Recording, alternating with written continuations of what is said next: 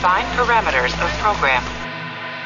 Oi, eu sou Garcia Júnior, dublador do Capitão Kirk, e você está ouvindo um podcast da rede Trek Brasilis.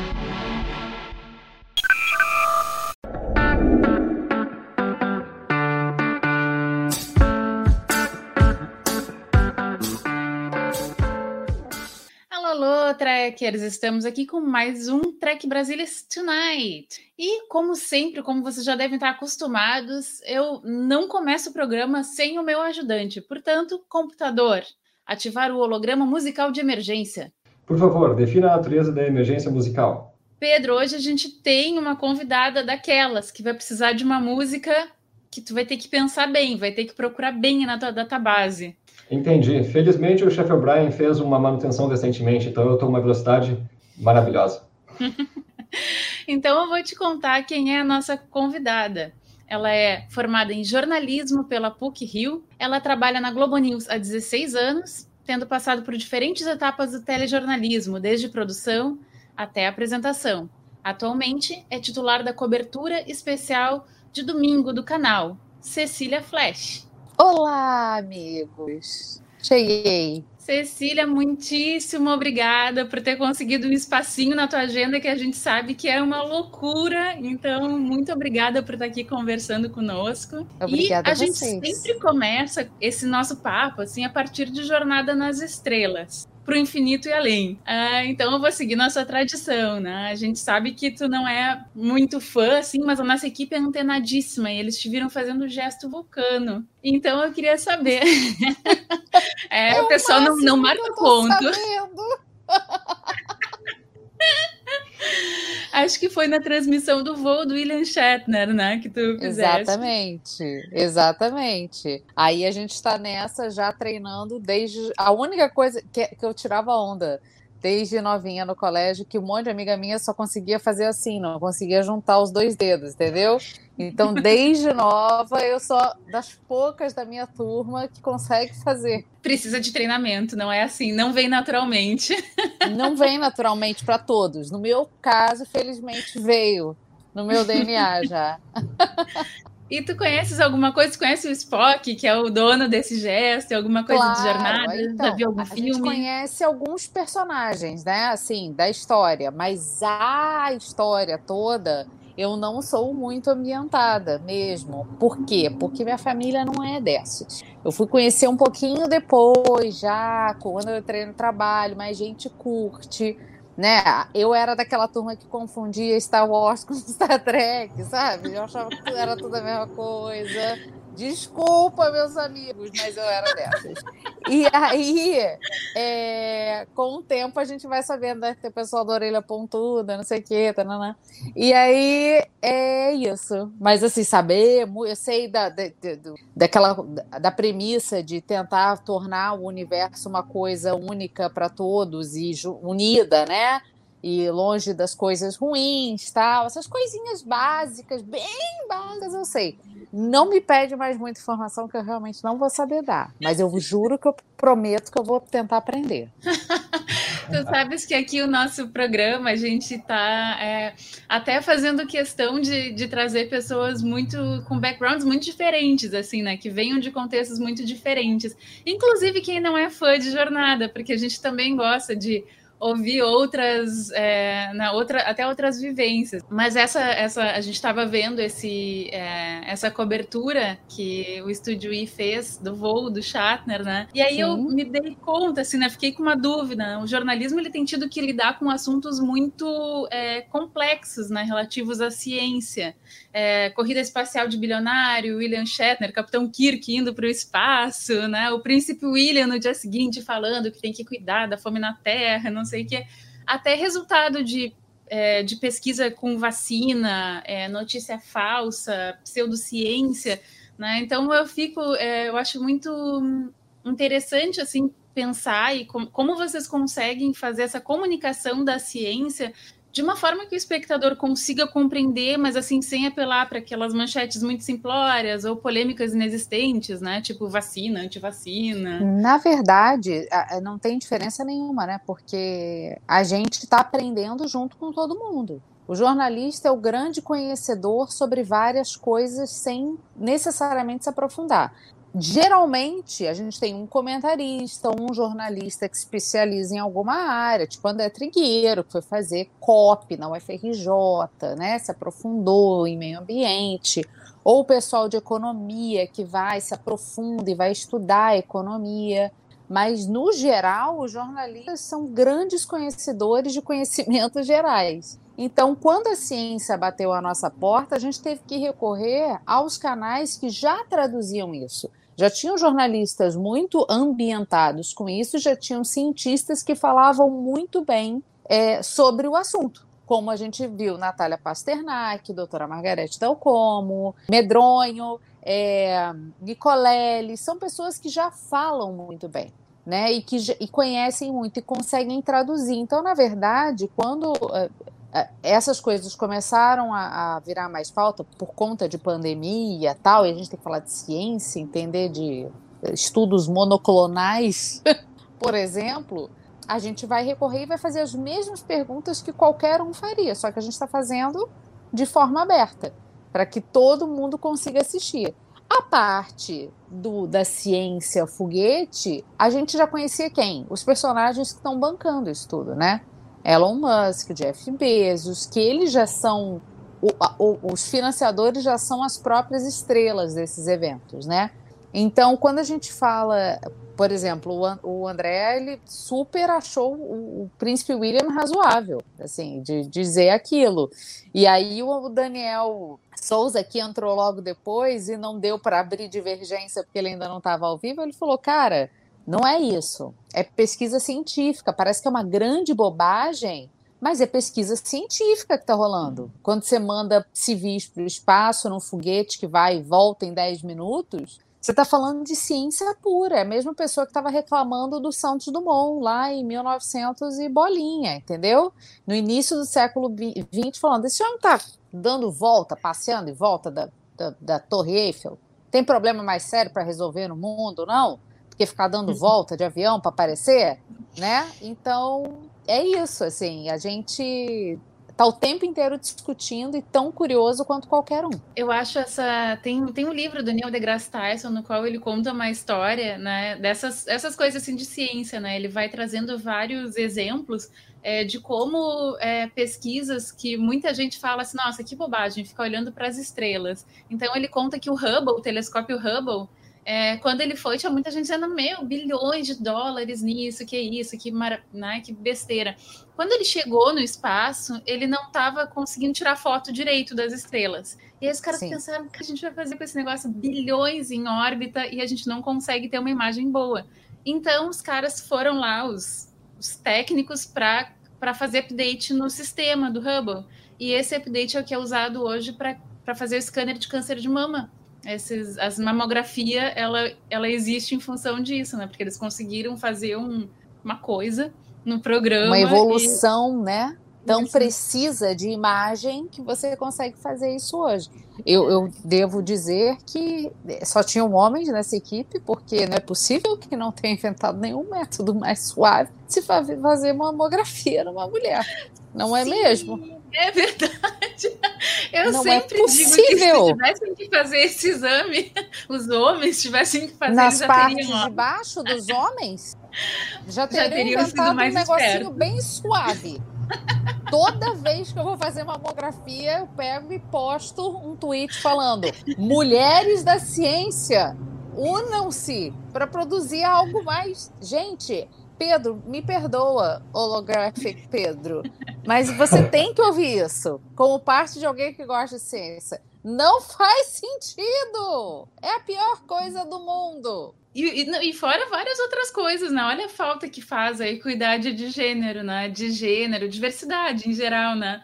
Porque, por exemplo, olha o anticoncepcional, né? O anticoncepcional faz um. Né? Dizem, enfim, até hoje não tem nada tão é, cravado, assim, né? Mas dizem que faz super mal e tal. E aí... Não, faz. É, tem comprovado. É, é, é péssimo para a mulher. A mulher que quer tomar, hoje em dia, ela já sabe que ela vai se atropelar inteira, assim. Eu já desisti dele há muito tempo. A gente usa 500 outros métodos, mas esse não dá. Porque não funciona bem para o nosso corpo, não. Mas é, né? Precisamos de mais mulheres, então. E o teu interesse pelo jornalismo começou com o teu pai, né? Contigo vendo o teu pai na, na bancada. Como é que foi trabalhar com ele? Porque trabalhar com a família às vezes traz uma camada extra, assim, de. É, é, não, na verdade, eu, eu vejo meu pai trabalhar desde pequena, né? Então, assim, meu pai trabalhava e eu ficava sentada na ponta da bancada vendo ele apresentar o jornal na TV educativa aqui do Rio de Janeiro. Aí, quando a gente cresceu, quando a gente cresceu, meu pai cresceu junto comigo, mas quando eu cresci e, e meu pai trabalhava na rádio, eu até fui trabalhar com ele, mas assim, eu nunca fui forçada a ser jornalista, mas no fim das contas eu meio que fui induzida a seguir esse caminho, assim, porque eu só via muito isso, assim, para mim, eu não lembro de ter aquele momento de dúvida, ai meu Deus, o que eu vou escolher para fazer? Não, já era jornalismo. É como se fosse tudo muito natural, entendeu? Eu não, eu não tenho essa, essa, essa lembrança de ter alguma dúvida, enfim. E aí, é, eu trabalhei pouquíssimo tempo com meu pai, mas eu sempre vi ele trabalhando muito, sempre vi ele gravando conversas, eu sempre vi ele pensando em denúncias, eu sempre vi. É, é, porque meu pai era é desse tipo de jornalismo, sabe? É o que ele curte fazer. Ele, ele era assessor de imprensa, e aí, se ele via alguma falcatrua, imediatamente ele virava jornalista dentro daquele lugar que ele era assessor de imprensa, sabe? E eu cresci com isso dentro de mim, vendo essas coisas funcionando muito naturalmente, assim. E, e acho que por isso que foi uma escolha natural da minha vida, sabe? E eu sempre gostei. Eu falo que antes de ser jornalista, eu sempre fui comunicadora. Em primeiro lugar, eu fui, sempre fui comunicadora. Eu sempre fui a pick me, pick me na aula, sabe? Alguém quer falar, eu, sabe?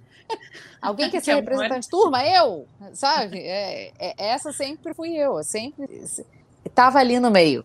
A, a, a faladora, a que queria ler o discurso, a que queria participar da aula. Então, antes de jornalista, eu sou comunicadora e sempre fui. E acho que sempre serei.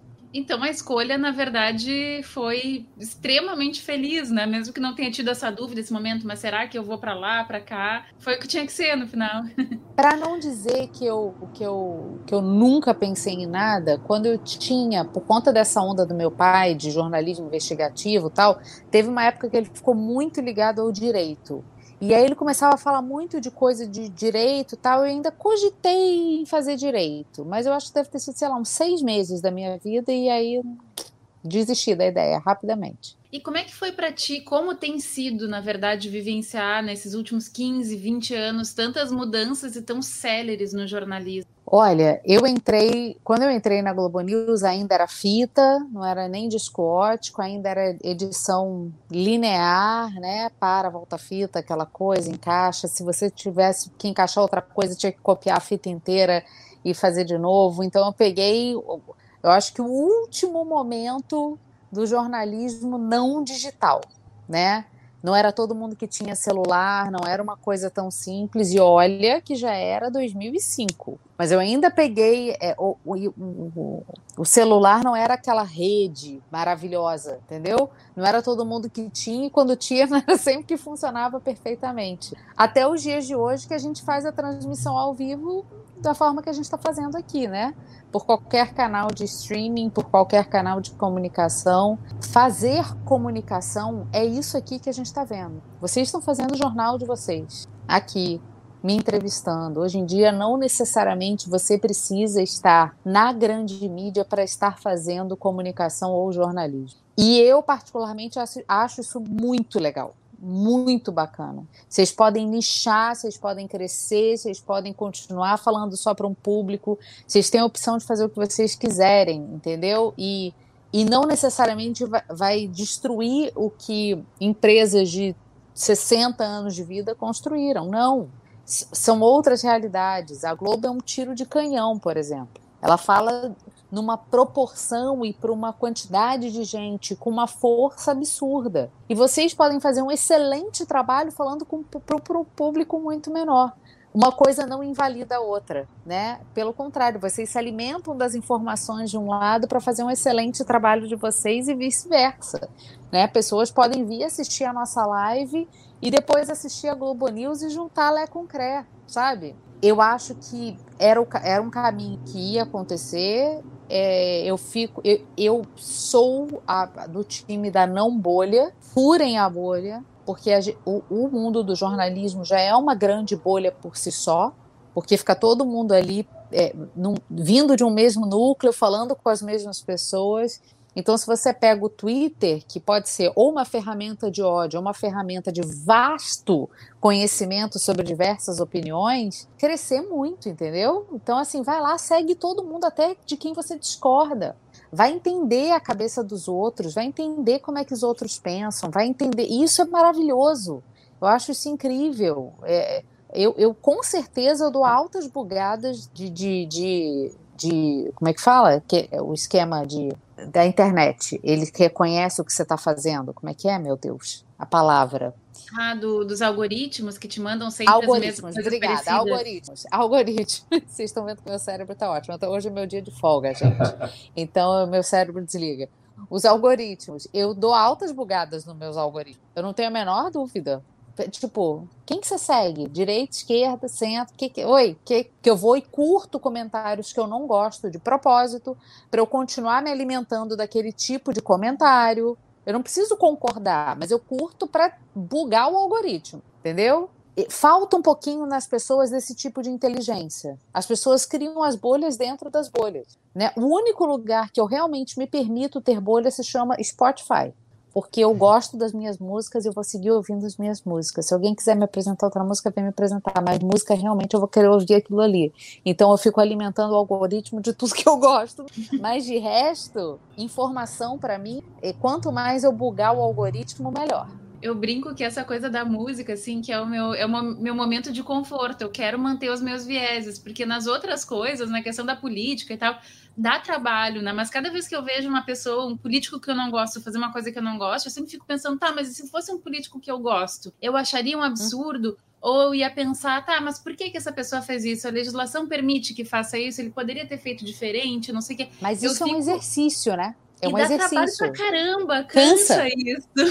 Então, na música, eu quero escutar o que eu gosto sempre, não preciso Exa pensar exatamente, É exatamente isso, Roberta. Deixa eu aqui no meu, no meu mundinho, pelo menos nesse momento que eu não preciso pensar em críticas. Eu só quero curtir, ouvir o que eu gosto, entendeu? Sem fazer julgamentos e pré-julgamentos. Um exatamente, exatamente.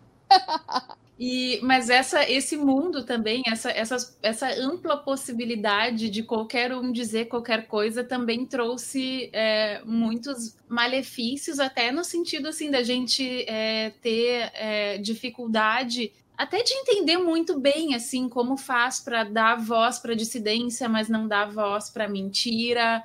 É, como é que faz assim, por exemplo, para é, eu, eu falo isso assim porque às vezes a gente vê uns falsos debates, tipo assim, ah, vou trazer uma pessoa que é contra, que não acredita em aquecimento global para debater com uma pessoa que acredita.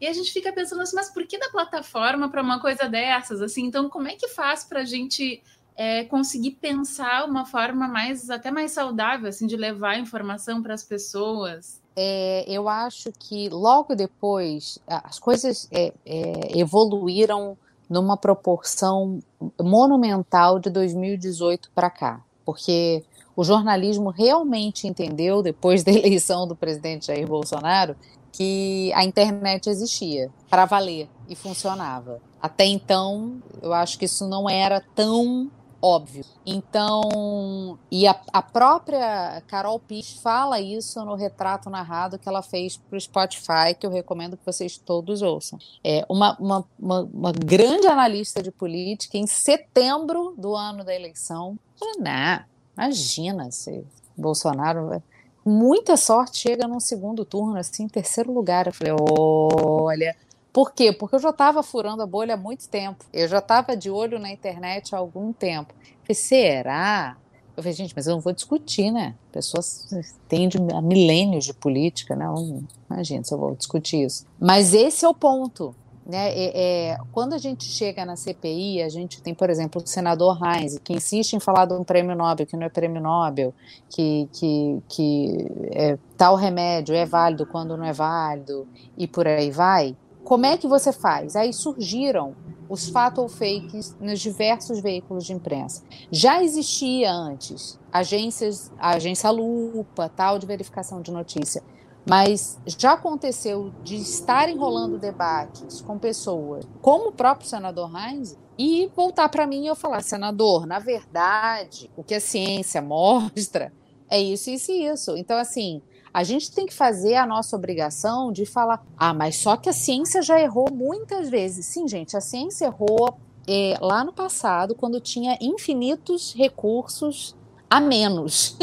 Não dá para a gente comparar os lapsos da ciência lá de trás com o de hoje. A gente tem gente que realmente, o Instituto Questão de Ciência é um dos mais sérios com relação a isso.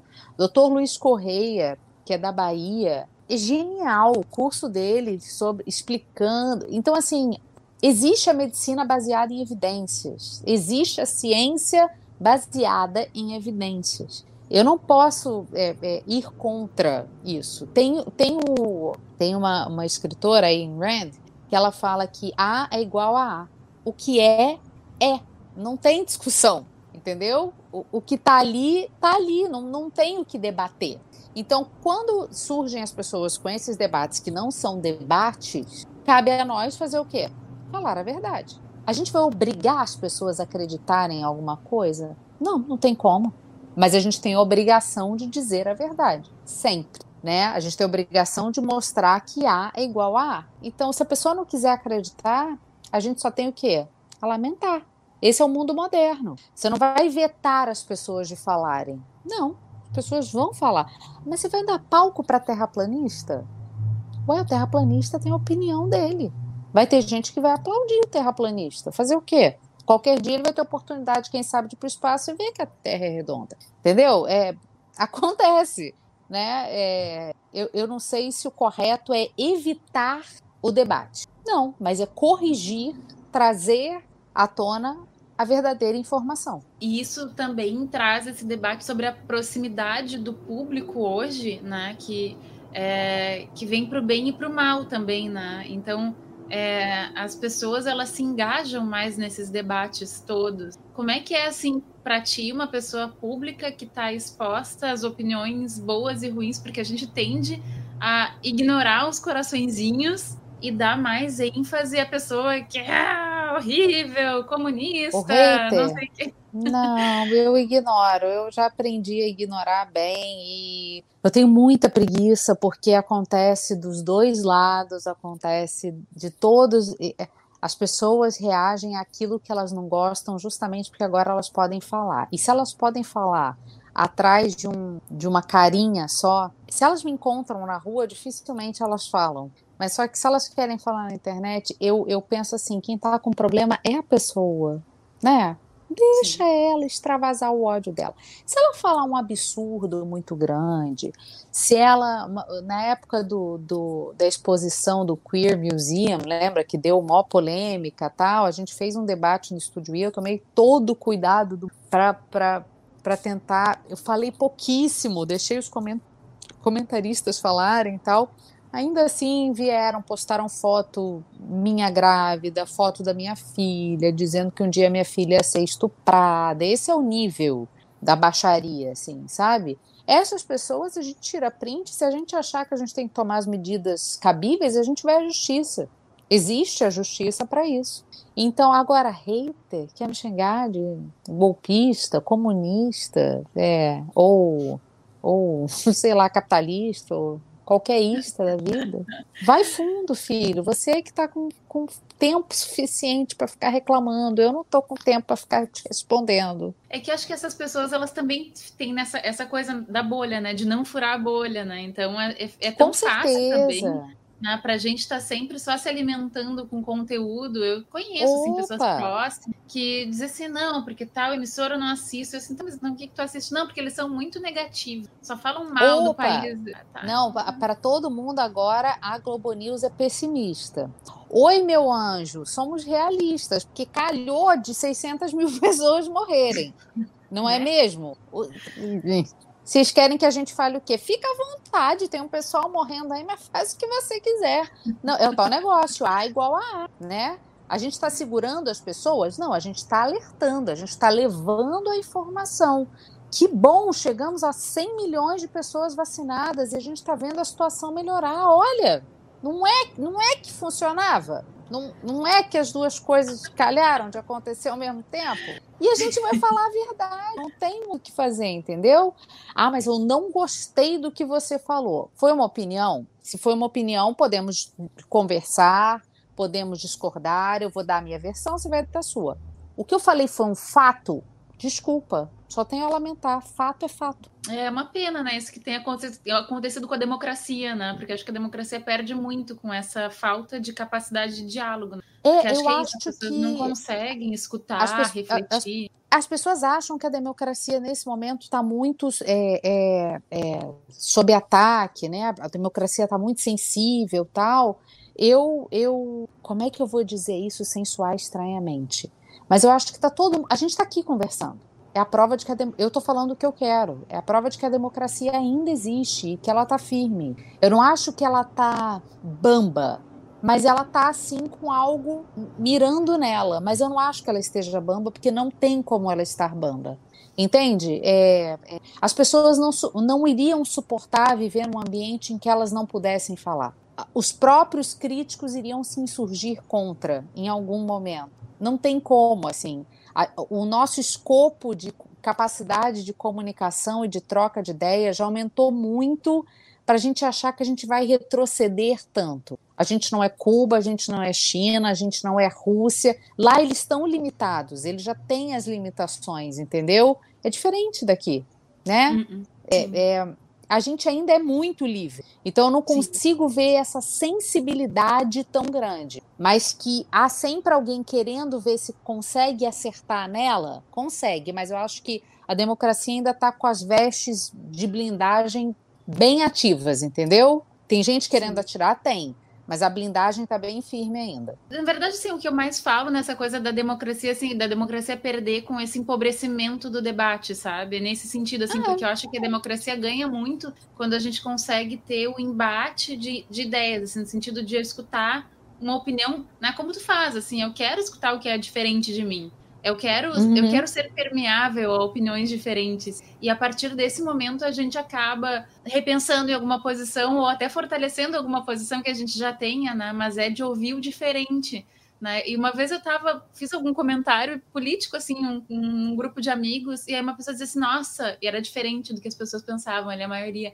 Nossa, eu pensei que isso fosse um ambiente é, seguro. E eu fiquei parada, assim, eu resolvi não discutir, entendeu? O que, que é um ambiente seguro, mas para ela, claramente, um ambiente seguro era um ambiente onde todo mundo falava só, só o que ela queria escutar, sabe? Exatamente. Então- Isso é cada vez mais comum, porque as pessoas estão se fechando em bolhas. Já que está todo mundo falando, as pessoas estão se fechando cada uma nas suas bolhas. O que é uma grande estupidez, no fim das contas. Já que está todo mundo falando, a gente tem um- uma arena aberta é, e com milhares de pessoas. Então, se aproveitem disso. Essa é a mensagem que eu tento passar toda vez que eu falo. Vamos nos aproveitar da capacidade que a gente tem de ouvir múltiplas opiniões. Você não precisa concordar, mas ouça.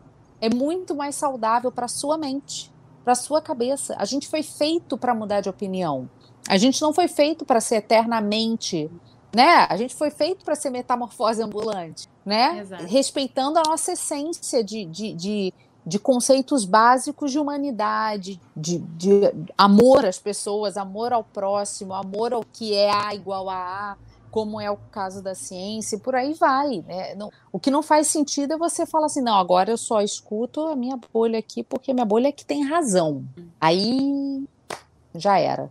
Eu achei interessante isso que tu menciona, assim, de querer manter né, esse debate, mesmo assim os- as opiniões que podem ser questionáveis, porque ah, isso de uma forma ou de outra propicia que as pessoas que estão ali consigam mudar de ideia eventualmente, né? Porque muitas vezes, se tu só pega e diz assim, não, vamos evitar que isso seja comentado, não vou deixar tu ter essa opinião, a pessoa tem aquela rea- reação emocional de falar, ah, então eu vou continuar aqui só porque eu quero te desafiar, né?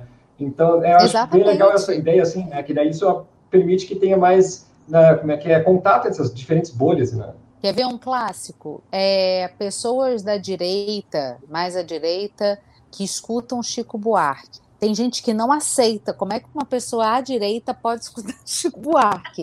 São, gente, uma coisa é uma coisa, outra coisa é outra coisa. Você não precisa concordar com a visão política do Chico Buarque, mas você pode achar linda as músicas e as letras do Chico Buarque. Esse é o nível de limitação que a gente está, entendeu? Você não precisa ter raiva da música do Chico Buarque, porque você não concorda com a linha política dele.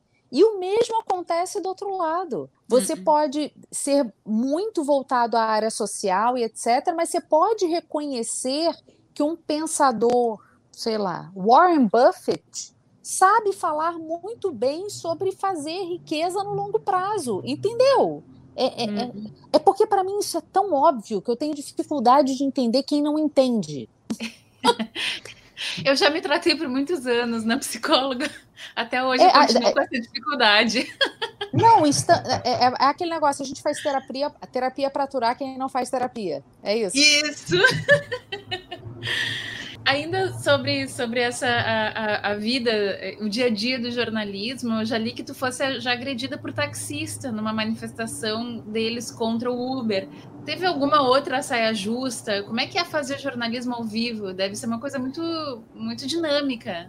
Não, saia justas, sei lá, 500, né? Mas a gente consegue driblar boa parte delas e as pessoas nem notam, né? É, esse caso aí foi mais. É, é, era a época que só a turma do PT estava odiando a gente, a direita ainda não odiava tanto. Então a gente foi para a manifestação do, dos taxistas, sindicalistas, e aí a Globo golpista e etc. Uber, vocês querem acabar com os táxis. E eu estava lá e estava com segurança. Assim, eles me deram um pescotapa, uma banda. Eu caí no chão, eles começaram a jogar garrafa de água. Sorte que era água. Imagina se fosse ácido, né? Era água. E aí eu fui para frente da câmera e falei ao vivo: olha, acabei de ser agredida. Era um grupo. Depois vieram me pedir desculpa, foram até o carro de som, falar que não era para fazer aquilo. Mas é isso, era um grupo que resolveu não apenas destilar ódio, mas praticar ódio. Uma vez dentro do sindicato dos jornalistas, colocaram é, o, a turma da Sininho, lembra? Aquela galera da Sininho tal, que estaria envolvida na, na no, nos rojões lá do, que atingiram Santiago que era o cinegrafista da Band, e eles dentro do sindicato dos jornalistas falando que os jornalistas não prestavam. E eu fui e aí eu peguei, levantei e falei, oi, com licença. E aí eu comecei a falar, eu falei, vocês não podem fazer isso, isso é uma falta de respeito que vocês estão fazendo, vocês têm que ter respeito pelo nosso trabalho, a gente não está em manifestação, mas a gente está trabalhando, está mostrando para a sociedade, então, assim, tem horas que a gente tem que é, é, tentar manter o máximo. Eu lembro que quando eu vi as imagens de eu falando, eu falei, gente, olha, eu estava calma falando, porque na minha cabeça eu tinha falado aquilo tudo aos berros, de tanto ódio que eu estava tendo naquele momento, sabe? Ao mesmo tempo, teve. O Lula fez o primeiro, acho, grande discurso dele, é, logo depois que ele, que ele saiu da prisão, foi, eu não sei. E ele foi falar aos meus advogados, como ele sempre fala. E eu escrevi no Twitter, e os advogados, mas não no sentido de deboche, porque para mim o Lula é um dos caras mais eloquentes em falar com as pessoas. Ele não vai querer falar para agradar ninguém, ele vai sempre falar da forma que ele fala para angariar o, o, o, o máximo de apelo à pessoa dele, entendeu? Tem gente que fala advogados, a Renata Lopretti fala advogados, e tem gente que fala advogado, né? Quem é do Rio de Janeiro. Então, assim, mas é, é, o que me chama a atenção é que ele estava dando ênfase. Advogados. Eu falei, usa advogados. Pronto. Apanhei no Twitter. Globo, manchando. Que que que é? Aí eu peguei, o que que eu fiz? Eu abri meu Instagram e fiz um estudo ao vivo sobre o que é você apanhar nas redes sociais. Quando uma coisa é replicada e como é que o discurso de ódio cresce em real time. Eu abri todos os, os enfim, os números tal, e fui mostrando para as pessoas. Olha só, falei, ó, gente, esse fenômeno aqui vai durar mais ou menos, máximo, umas 72 horas. Nas primeiras 24 horas ele vai crescer exponencialmente. Amanhã eu volto aqui para mostrar como é que depois ele começa a cair. E, aí, e eu fui mostrando para as pessoas, até que vão esquecer completamente. Volta e meia alguém vai lembrar e vai vir, vai vir com isso, e não vai ter mais impacto nenhum. Eu lido com esse tipo de coisa o tempo inteiro. Eu tô num canal de notícias 24 horas por dia, em diversos jornais por dia, falando para 500 públicos diferentes. E tem gente que liga e fica assistindo só para criticar. Odeia, mas passa o dia inteiro assistindo, só para criticar. Então, assim, a gente vai passar por esse tipo de aperto a qualquer momento. Somos humanos. E, como eu sempre digo, só, só gagueja quem fala, só tropeça quem anda. E vão embora, faz parte. Essa coisa dos haters do tempo é uma coisa que a gente no fandom de, de, de Star Trek a gente vê muito, né? Porque tem. Eu ia falar isso, exatamente. Tem os que eu falo. Fala aí, Pedro. Não, então, a mesma coisa, isso que tu falou, né? De a pessoa querer assistir só para criticar. Isso é um fenômeno que a gente vê toda hora nesse, né, no fandom. E, né, coisa. Na, na, cultura popular em geral, né? Tu vê a quantidade de pessoas que dizem assim, pá, isso aqui é ruim, isso aqui é horrível, mas eu vou assistir cada episódio, postar um vídeo no YouTube falando por que, que eu não gosto e por que, que ninguém mais tem que assistir e tal. É é estranho, mas a gente, a gente conhece. A pessoa tem tempo pois e é. disposição é. para fazer isso, é incrível. É. Mas é que para mim o que me dá mais pena, na verdade, é de verdade, assim, de verdade, eu tenho pena, sabe? Porque isso, para mim isso mostra que a pessoa ela não ama o suficiente, ela não, não ama alguma coisa mais do que ela odeia outra, sabe? Então, Nossa, com certeza. É, é, como é que é a vida de uma pessoa que, que, que, que, se dedica mais a odiar do que a amar alguma coisa, sabe? Eu não tenho tempo para ver todas é as coisas que eu quero são as pessoas que amam odiar. Esse é o é. ponto. É. A pessoa se é. alimenta do ódio, da intriga e da briga. Esse é que é o ponto. Ela tem um amor, mas ela tem um amor pelo ódio. E isso é muito louco, né? Porque o desprendimento de energia para amar o ódio é 15 vezes maior do que para você amar uma coisa que realmente te dá prazer, que te isso. traz alegria, né? É, eu acho que se todos nós aqui formos pensar, né? Tipo assim, quantas coisas a gente quer fazer, né? A gente gostaria de estar tá fazendo, quantos livros a gente quer ler, e aí tu dedicar, deixar todas essas coisas de lado para te dedicar a xingar, a, a, odiar, é muito. Eu não entendo, assim. Tá aí mais uma coisa para eu tratar na, na psicóloga. Tratarmos juntas agora no exercício de futurologia, assim, tu que já passou por todas essas, é, essas mudanças no jornalismo, como tu acha que vai ser daqui a 15 ou 20 anos? Tu acha que as pessoas ainda vão ficar na frente da televisão, elas vão estar assistindo o telejornal no smartphone? Ainda vão comprar jornal? O que, que tu pensa que vai ser? Cara, eu, eu a única coisa que eu sei é que cada vez mais as pessoas querem as coisas ao vivo. Essa é a única coisa que eu sei. Como vai ser esse ao vivo? Se os repórteres vão estar em holograma, num, num evento ao vivo, em vez de estarem lá na forma física? Opa, sim, o Pedro, holographic Pedro. Eu não sei, mas as pessoas querem o real time. Então, assim, todo mundo achou que o rádio ia acabar quando surgiu a televisão e ele nunca acabou. É, todo mundo achou que, que, sei lá, que a, a, ninguém mais ia usar vela quando surgiu a luz elétrica. Então, assim, eu não acho que as coisas é, acabam, elas se transformam e ganham outras utilidades. As pessoas vão continuar em busca de notícia, elas vão continuar em busca de informação e elas vão continuar em busca de programação ao vivo. E isso a gente vê na Globo News. É, quando entra um programa no ar, sensivelmente a audiência cai, porque as pessoas querem o ao vivo pessoas querem ver as coisas acontecendo de verdade, para valer. É só vocês verem a mudança que o canal passou. A gente passa boa parte da nossa programação ao vivo. É, as pessoas querem ver a coisa quente, as pessoas querem ver a coisa acontecer, as pessoas querem ver o tropeço, as pessoas querem ver o, a, gaguejar, as pessoas querem ver Entendeu? É muito louco. Ao mesmo tempo que você tem rios, TikTok, etc., que são conteúdos de no máximo um minuto, muito editados, sem respiração. Por que isso? Quando é gravado, não toma meu tempo. Dá teu recado o mais rápido possível. Agora, o real time é real time sempre vai ser real time, entendeu? Eu vou estar de um lado do mundo querendo saber o que está acontecendo no outro e vice-versa. E eu acho que é isso aí. Como? O como eu não sei.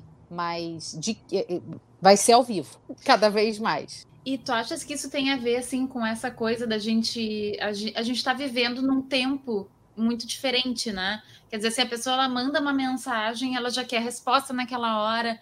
Então, é, tu acha que essa, essa coisa de querer estar tá, é, sempre atualizado tem a ver com esse tempo que a gente vive? Olha, a, os historiadores todos falam que a gente vive em, em pêndulos, né? Então, assim, é, depois de uma geração muito conservadora, vem uma muito liberal e depois outra muito conservadora. Então, é, a gente vê o quê? Todo mundo querendo desconectar nesse momento. Uhum. Meditar, nananã, parar, se afastar do telefone, se afastar, nananã.